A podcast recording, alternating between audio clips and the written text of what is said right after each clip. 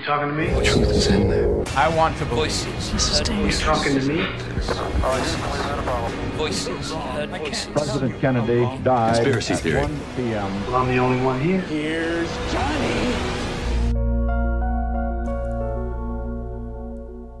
As teorias da conspiração proliferam como cogumelos. Por vezes, basta um pouco de umidade e começam a circular online a uma velocidade impressionante. Teoriza-se sobre os mais variados assuntos e muitas vezes é a própria vida real que alimenta essas mesmas teorias. Em 2015, os utilizadores de televisões Smart TV da Samsung foram surpreendidos com a notícia de que os seus equipamentos poderiam estar a espiar o seu dia a dia. A própria empresa sul-coreana, receando consequências comerciais mais graves, esclareceu que a melhor forma de evitar essa interação era os utilizadores desligarem a função de reconhecimento de voz. Já em janeiro de 2014, mais de 100 mil frigoríficos, entre outros eletrodomésticos que tinham ligação à internet, foram atacados por um hacker com o intuito de realizar um ataque cibernético em larga escala. Mais recentemente, em 2017, e depois da Wikileaks ter afirmado que seria a CIA que estaria a usar os televisores Samsung para espiar os americanos, uma conselheira de Donald Trump afirmou no decorrer de uma entrevista que Barack Obama teria utilizado diversos métodos de vigilância na Trump Tower e um desses métodos era um micro-ondas. You can surveil someone through their phones, through their, uh, certainly through their television sets, uh, any number of different ways, and microwaves that turn into cameras, etc. Eletrodoméstico que, como se sabe, é muito utilizado pelo antigo presidente norte-americano. Pois, Kellyanne Conway sugeriu que Trump teria sido espiado através de telefones, televisores e também com recurso a um aparelho micro-ondas. Não especificou, no entanto, se esse eletrodoméstico estaria situado na cozinha ou na sala de estar. Mas Kellyanne não agiu sozinha.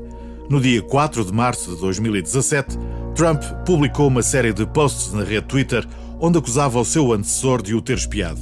Entre as várias mensagens partilhadas por muitos milhares de utilizadores, destacamos as mais pragmáticas. Barack Obama é um homem doente. Terrível! Acabei de descobrir que o presidente Obama colocou as minhas linhas telefónicas sob escuta na Trump Tower, mesmo antes da minha vitória. Este episódio foi aproveitado por muitos humoristas para ridicularizarem as declarações de Trump e Kellyanne, mas o comentário que mereceu mais destaque foi mesmo do autor de Shining e Carrie, o escritor Stephen King, que usou a rede Twitter para criar uma pequena história em torno das frases escritas por Trump. Obama não só pôs os telefones de Trump sob escuta, como roubou o gelado de morango do seu armário desarrumado, escreveu King. Mas disse mais. Obama foi ele próprio pôr os telefones de Trump sob escuta. Ia disfarçado com o uniforme de Coned, uma espécie de EDP norte-americana, e Michelle Obama estava de guarda enquanto Obama trazia os cabos. Trump deveria saber que Obama nunca saiu da Casa Branca. Ele está fechado no armário e tem tesouras.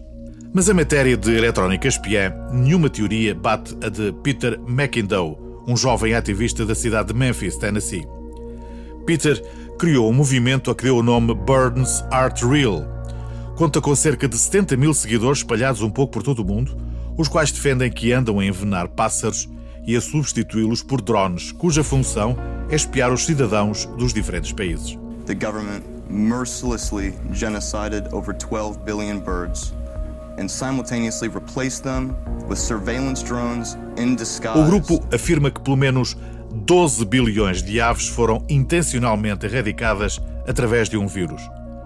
Segundo os defensores desta teoria da conspiração, o governo dos Estados Unidos matou intencionalmente os pássaros de 1959 a 1971, através da utilização de aviões de combate aos incêndios, cujos depósitos, que normalmente carregam água, transportavam veneno que, após ser consumido pelas aves, lhe transmitiu o referido vírus. O diretor da CIA entre 1953 e 61, Alan Welsh Stills, é apontado pelo grupo como o principal suspeito pela operação. O movimento defende ainda que John Fitzgerald Kennedy foi assassinado pela CIA por estar contra esta operação e que, desde então, a agência americana tem controlado as eleições presidenciais para que não se repitam mais casos como este. Do ponto de vista técnico, sabe-se que a bateria desses drones não é eterna. E será por isso que as aves que por vezes vemos sentadas nas linhas elétricas estão, claro está, a recarregar baterias. Apesar de todas as polémicas, a verdade é que a teoria Burned Arterial já ultrapassou fronteiras. Recentemente, foram vistos manifestantes em Brighton, no Reino Unido, empunhando cartazes de apoio à tese de que os pássaros não são reais. Da próxima vez que sair à rua, olhe para cima e tome atenção. É que pode não ser nem andorinha, nem pombo.